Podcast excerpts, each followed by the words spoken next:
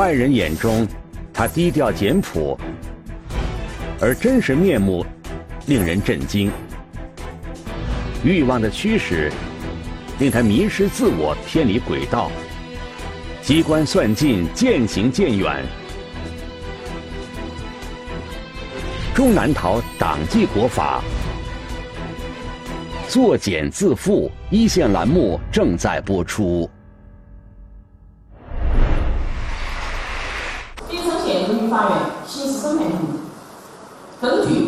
《中华人民共和国刑事诉讼法》，对北城县人民检察院提起公诉的被告人周新能贪污受贿一案进行审查后，决定今天在此依法公开审理本案。现在开庭，带被告人周新能到庭。随着法官的话音落下，被告人周新能在法警的看护下走进了审判庭。现在的他早已没了往日的意气风发。二零零六年，时年四十岁的周新能被任命为德昌县残业管理办公室主任。从二零一四年起，他又兼任了德昌县残检公司的董事长和总经理职务。在同事们的眼里，那时的周新能是一个对待工作兢兢业业、对待同事诚恳真挚、丝毫没有架子的好领导。工作呢，我觉得应该还是比较负责啊，特别前几年哈，星期天节假日他们基本上都没有咋个休息。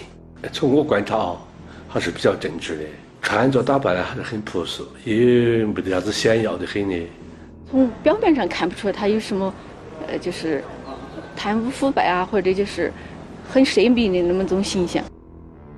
虽然在生活作风以及工作态度上给同事们留下了很好的印象，但是在具体的生产经营方面，周新能上任之后却没能给公司的发展带来多大的突破。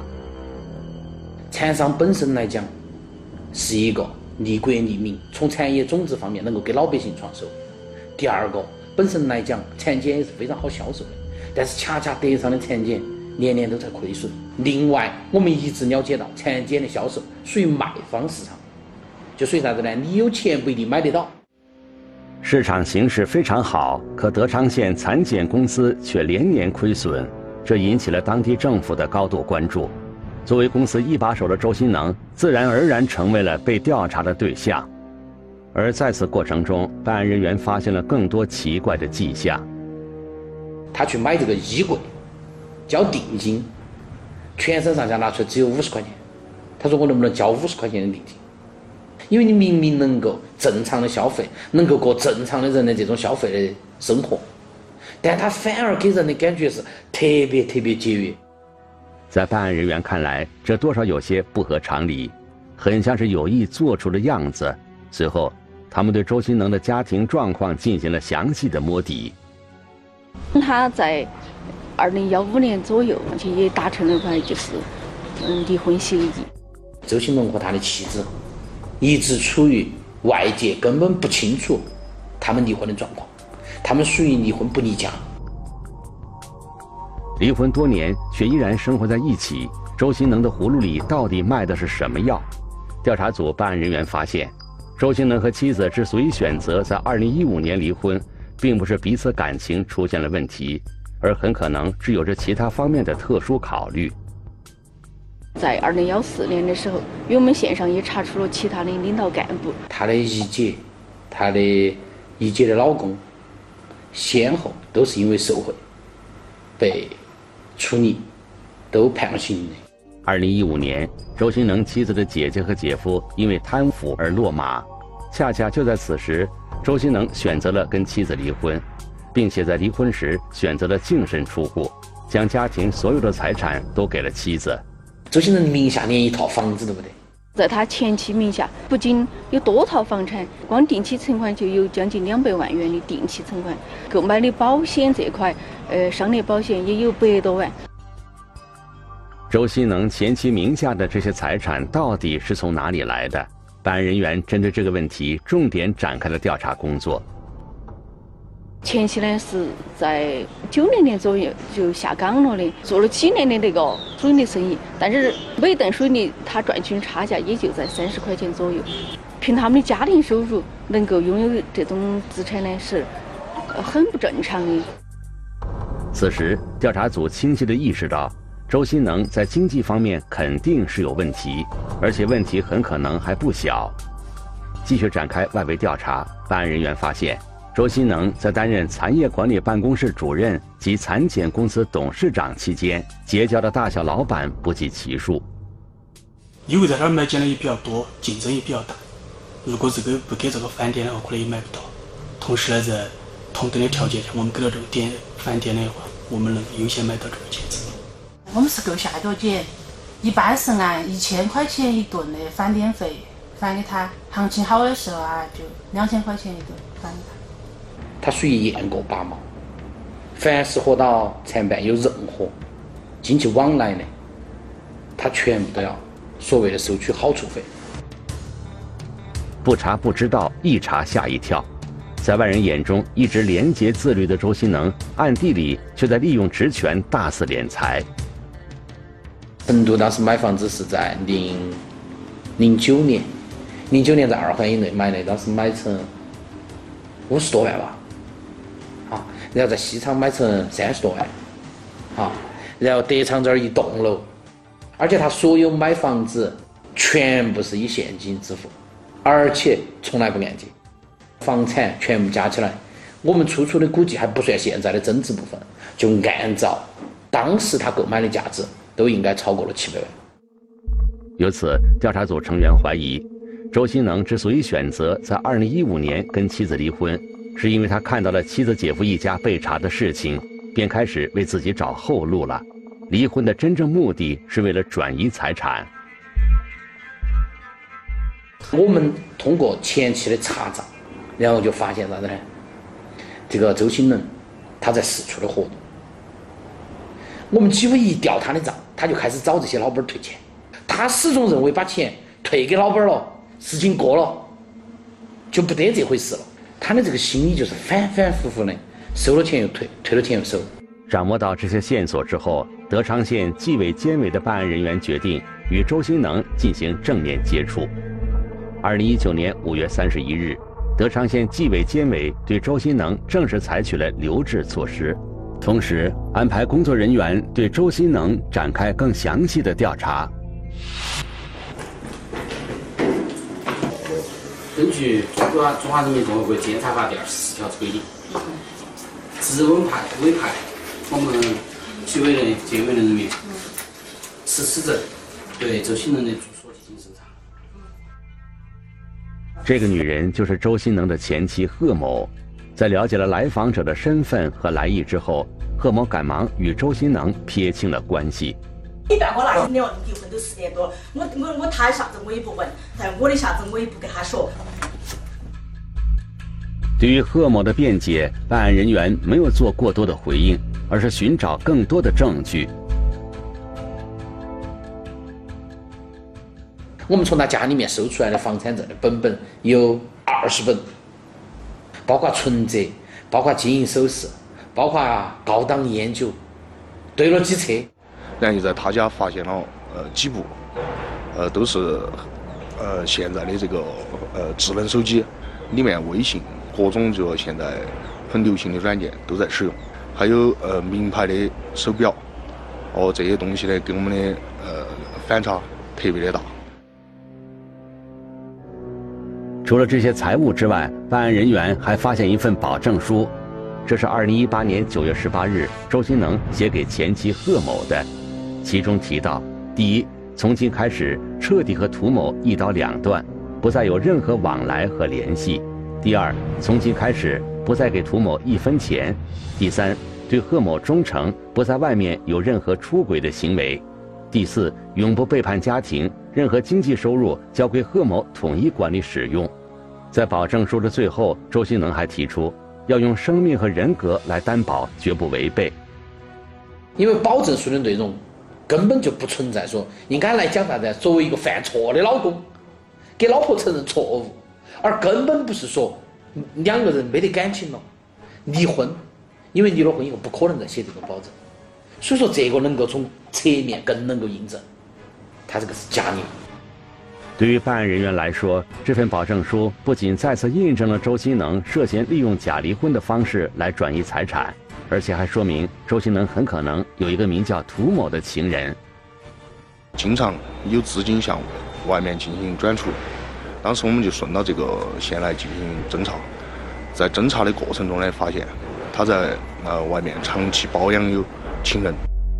顺藤摸瓜。调查组办案人员很快就找到了涂某，在他的眼中，呃，周新能是一个出手比较大方，哦，然后做事呢还是很果断。大量礼品、房产证、现金等财物，周新能无法说清来源。面对种种证据，他最终向调查组承认了相关案件事实。十三万五千八。判定你这个心理，和到自己一些错误思想的这个事呢，逐步的改变了我的这个人生观，和到这个价值观。贪婪的欲望扭曲了我的这个人性。调查组最终查实，在长达十余年的任职期内，周新能通过各种渠道涉嫌受贿一百七十四万元。贪污八点九五万元。另外，在听到调查风声之后，周新能主动向一些行贿者退还了一百零六点八万元的赃款。二零一九年八月十六日，周新能的案件被移送到了当地的检察机关。消息传出，四下哗然。很多认识周新能的人在震惊的同时，多少都觉得有些惋惜。行贿受贿一百多万啊！哎，确实也感到惊讶。据了解。周新能出生在四川省西昌市一个偏僻的小山村里，恶劣的自然环境让他从小就发愤图强，立志一定要通过自己的努力来改变自己乃至家庭的境况。出生农村，那么也是这个要生长在农村，那么是通过这个要父母，你这个要含辛茹苦，你这个要培养。那么是通过自己的努力呢，那么考上这个要大学，那么走上了这个要工作岗位，呃，这个要离开了这个要比较艰苦的当时比较艰苦的农村。他是他们家唯一一个考上学校，然后考上学校以后，他当时是当的老师，但是他在老师的这个工作岗位上，兢兢业业、勤勤恳恳。先是当老师，后来又成为了公务员。周新能凭借自己兢兢业业的工作态度，获得了事业上的成功。开始呢，还是能够守住底线，但后头呢，负面的现象，自己心理上放松了自己了，就思想上也就产生这个有波动了，也是这个有别个拿我的，不是我我用我要。随着时间的推移，周新能的心态发生了变化，他最终没能守住自己的理想与信念。只是说，觉得呢。他们这些挣钱呢，这些商人也好，老板也好，他们这个要挣钱呢，这个要太容易了，自己呢，这个要感觉了呢，这个要和他们比起来呢，有一个很大的差距。面对这些老板，面对手中的权力，就飘飘欲仙。凡是总认为有人要求他，那他要把自己手中的权力用到极致，在那一瞬间，他就觉得有权不用。过失作废，所以这样子他就彻彻底底的迷失了自己。心态转变之后，周新能逐渐在一些小事和小节上放松了警惕，就这样一步一步滑入了腐败的深渊。他从零六年开始当上裁办主任，甚至在之前在我们这儿巴洞镇当党委书记的时候，就已经开始收受各种各样的拜节费、拜年费，收受高档的烟酒。贪欲的大门一旦打开，便如洪水猛兽一般，渐渐吞噬了周新能所有的理智。作为德昌县主管残业的领导，周新能利用职务之便，同一些不法商人开始了权钱交易的罪恶勾当。在销售残检、工程实施、购买残需物资、购买服装、购买旅游服务等过程中，非法收受二十余名公司或个人所属意的。返点费感谢费共计一百六十七点八六万元人民币。身为县里蚕茧公司的一把手，实权在握。面对一检难求的市场，采购商们为了谋得蚕茧的优先购买权，自然就把周新能当成了围猎的首选目标。而在大肆受贿的同时，周新能在2014年至2015年间，还曾经多次将收到的赃款主动退还给了行贿者。七月，因他人职务犯罪被查处为掩饰犯罪，周新能在西昌退还我找军十万元。二零一五年底，周新能在国道幺零八国道德昌县三棵树附近的路边，将收受返点费中的二十万元以现金形式退还我应赵新伟。二零一四年底，周新能在德昌县香城大道附近退还王根荣十万元。当时主要全国主要承认了在大力犯罪，二一个不明显事，也主要查出一些主要贪污、主要这个受贿、受贿的，所以可以在直接感到主要那个手段主要。周兴能以为只要自己主动退还了部分赃款，就可以蒙混过关了。在避过风头之后，他不仅没有警醒，反而更加疯狂了。退到钱过后呢，这个要后头呢，好像有没得这个要，呃，好大的这个要事情，有没有这个要好大的这个要形式这些，那么所有他们送过来，这样有这个要我也收。在庭审过程中，对于公诉机关指控的相关犯罪事实，周新能始终沉默不语。他的辩护律师则对其中一些款项的性质提出了质疑，对此，公诉人并不认可。因此，资金性质呢是属于这个贪污罪里面的客体的对象，是属于公共财物隐匿、截留及非法占有，足以认定构成贪污罪。在案的证据均能证实。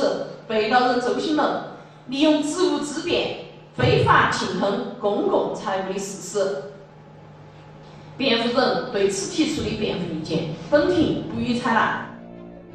随后，周新能的辩护律师还提出，在德昌县纪委监委对周新能展开调查期间，周新能具有主动投案的行为，可以适当减轻或从轻处罚。不过，公诉方则认为。周新能的行为不足以认定为自首，但其到案后能够如实供述自己的犯罪事实，可认定为坦白。公诉机关认为呢，本案被告人周新伟等的行为符合治的规定。二零一九年二月这个期间，他不断的为了逃避打击、逃避惩处，陆续的将所收受的赃款不断的。退还相关的行贿单位和个人，这种行为是为了逃避逮捕，而不是主动要向组织或者纪检委说明问题。因此呢，他没有投案的主动性。二零二零年七月二十七日，德昌县人民法院对被告人周新能涉嫌贪污受贿一案作出了一审判决。被告人周新能犯受贿罪，判处有期徒刑五年，并处罚金人民币三十万元。犯贪污罪，判处有期徒刑一年，并处罚金人民币十万元。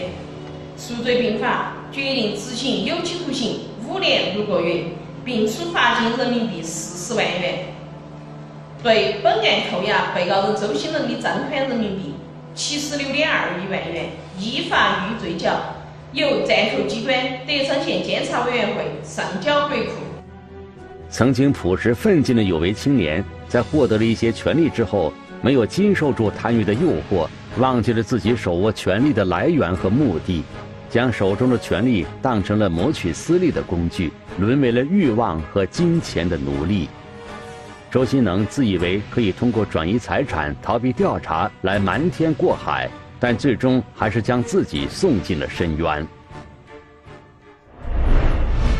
大批警力高速路口集结。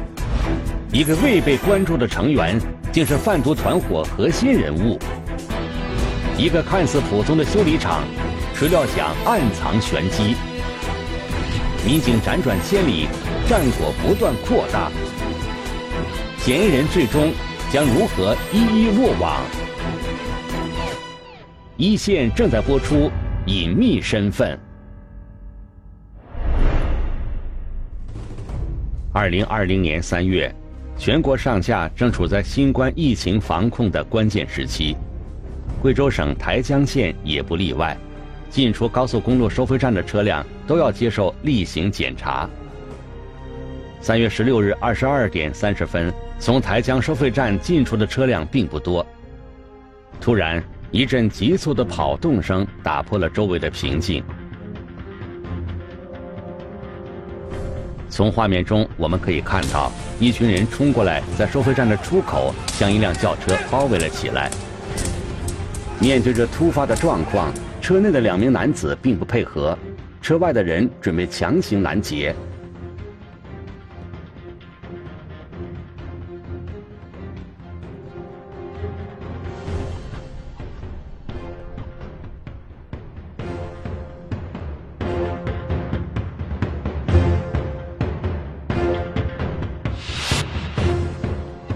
实际上，这是台江县公安局正在组织的一次抓捕行动。他们要抓的这两个人是谁？这两人犯了什么事儿？一切要从二零二零年三月初说起。当时，台江县公安局禁毒大队在日常清查行动中发现了一条案件线索：台江县的一名姓龙的男子有贩卖毒品的嫌疑。台江籍龙姓男子，嗯，长期就是那个纠集社会闲杂人员，筹集资金，大量筹集资金。啊，驾驶车辆运输毒品回到那个黔东南州境内进行销售。不过，对于龙某涉嫌贩毒的细节以及他的上线和下线分别是谁，警方目前并不掌握。侦办贩毒类案件，获得直接证据尤其重要。台江警方随即安排民警对龙某的社会交往以及日常活动情况展开了全面调查。发现这个人长期是住在凯里。他在开你的龙头河一带开了一家修理厂。他这个开这个修理厂虽然是非常辛苦啊，但是开修理厂还是比较赚钱的。通过外围调查，民警了解到，龙某在凯里市开的这家汽车修理厂平时生意还不错。龙某白天正常在修理厂上班，到了晚上经常出入一些娱乐场所。一段时间进长期的进入这种高档消费场所了嘛，比如 KTV，比如说这种。啊，洗浴中心等和一些这社会关系比较复杂的人，这社会闲散人员往来，而且这些人员里面还有些是涉毒的人员。龙某跟这些涉毒人员有交往，但这种交往是否涉及毒品的买卖，民警暂时还没有看出端倪，只能继续盯着龙某的一举一动。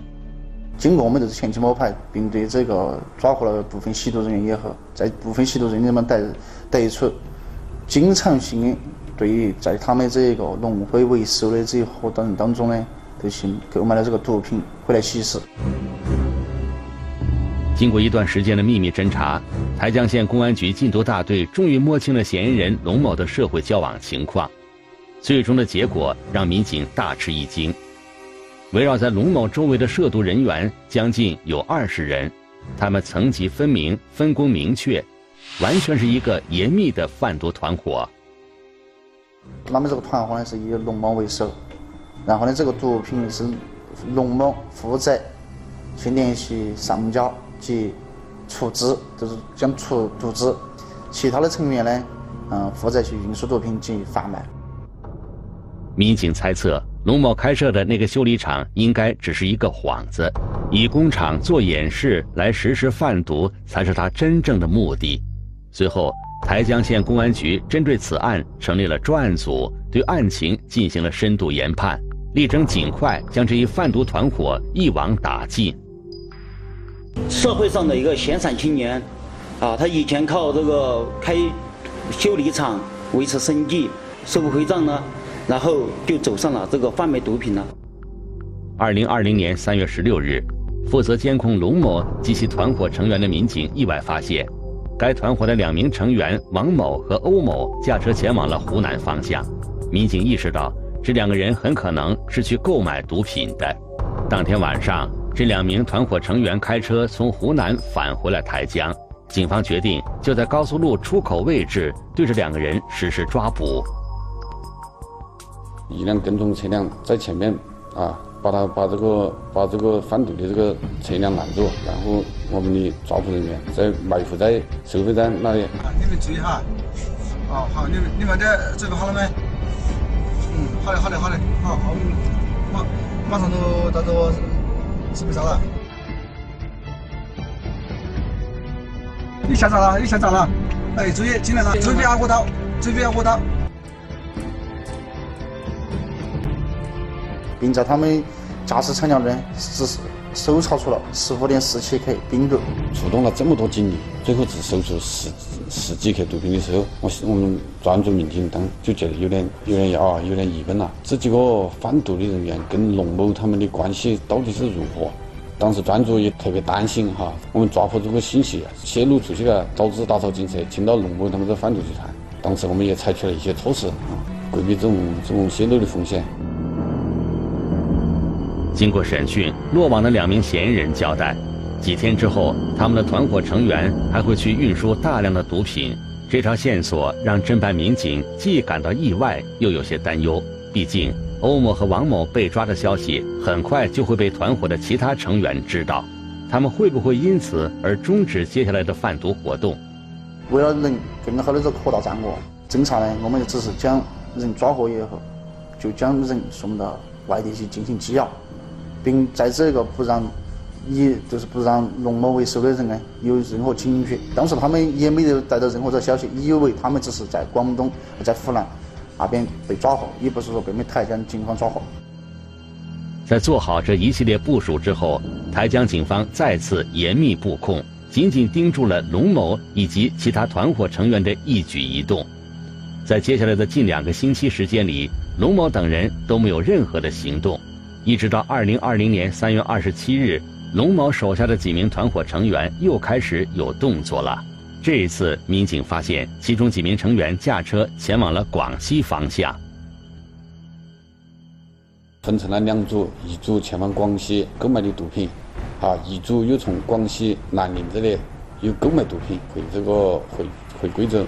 当时我们专组啊调集了七十名七十名警力嘛。对他们进行抓捕。潘某某为首的，他们从广西贵港运输毒品回来的时候呢，因为他们对方呢都有具有这个很强的反侦查能力，当天的没有拦截成功。在广西壮族自治区来宾市的一个高速公路服务区，民警再次发现了团伙成员潘某、李某等三人驾驶的车辆。民警知道，他们已经拿到了毒品，什么时候开始对这伙人实施抓捕？这需要民警把握最佳的时机，而就在此时，一辆大货车停在了路边，挡住了嫌疑车辆行进的路线。民警觉得这是一个绝好的抓捕时机。我在报道，加油！上山！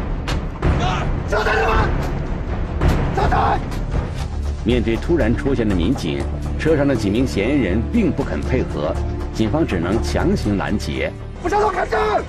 开门！不向后开枪！开门！下车断气！断断气！断气！断气！停手！控制他，手手铐，控制。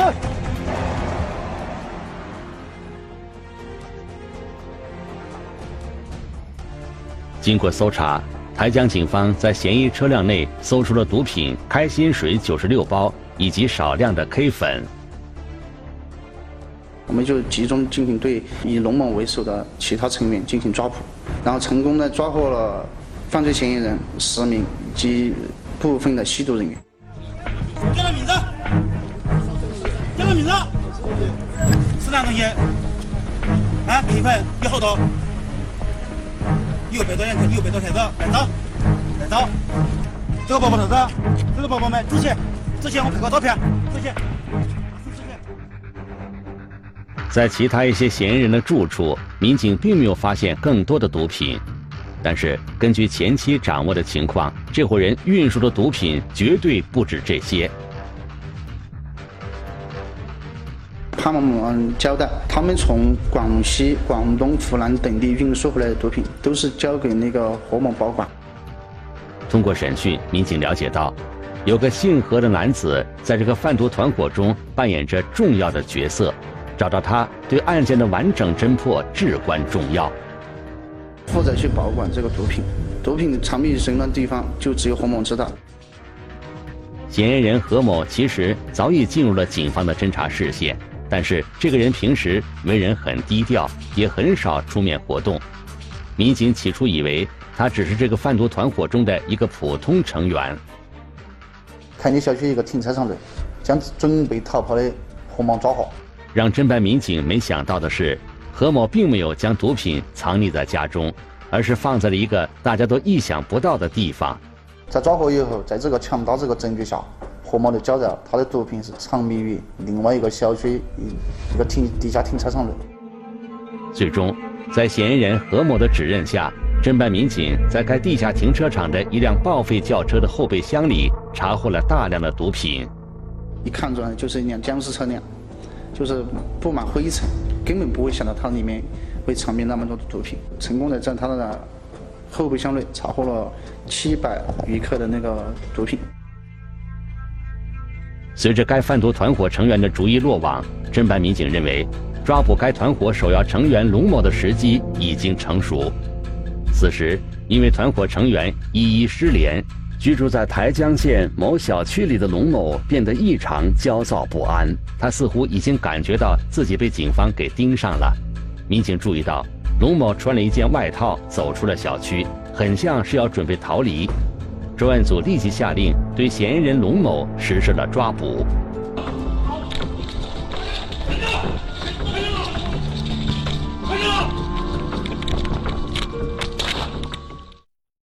龙某被我们抓获之后，我们对他的住所进行了搜查，啊，当时没有从他住所住所里面搜出这些毒品，啊，然后通过。我们对这个团伙成员的呃严那个严密审讯啊，这个团伙成员交代龙某就是这个这个他们这个贩毒团伙的的组织者啊和幕后操控者。落网之后，龙某一开始始终不承认自己参与贩毒，但是面对警方拿出的种种证据，最终他还是松了口。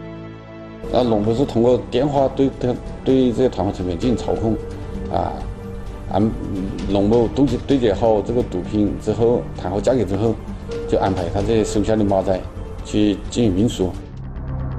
二零二零年六月，按照贵州省公安厅禁毒三年大扫除专项行动提出的挖根断脉破网的相关要求，台江县警方又组织警力赶赴湖南省邵东县。将龙某的上线阴谋抓获，去堵塞毒源截流，不让他流入到我们的这个境内。通过侦查破案，最大限度的把毒品堵截在我们台江境内。接着，办案民警又奔赴广西追捕其他上线，在广西贵港警方的大力协助下。将龙某的另一名上线嫌疑人黄某抓获。走，不要动，别动，手机放下来，放下来，手抱头，手抱头，抱头，听见了没有？手抱头。当时我们去到黄某家，当时呢，他正在组织有三个吸毒人员在正在与他一起在房间里面吸毒。坐下。把家拍拍好，对吧？拍好，就是他，他，他，他丢下来了。抓他手上。对，你手上丢下来这是什么东西？讲来。K 粉，K 粉是什么？毒品是吗？至此，经过三个多月的连续奋战，台江警方辗转上千公里，先后抓获团伙主要成员五人，其他涉嫌吸贩毒的嫌疑人二十四人，缴获各类毒品近一千克。并扣押涉案车辆八台，查获毒资三万余元。案件的这个成功侦破啊，有力的震慑了犯罪分子的嚣张气焰，保障了人民群众的生命和财产安全。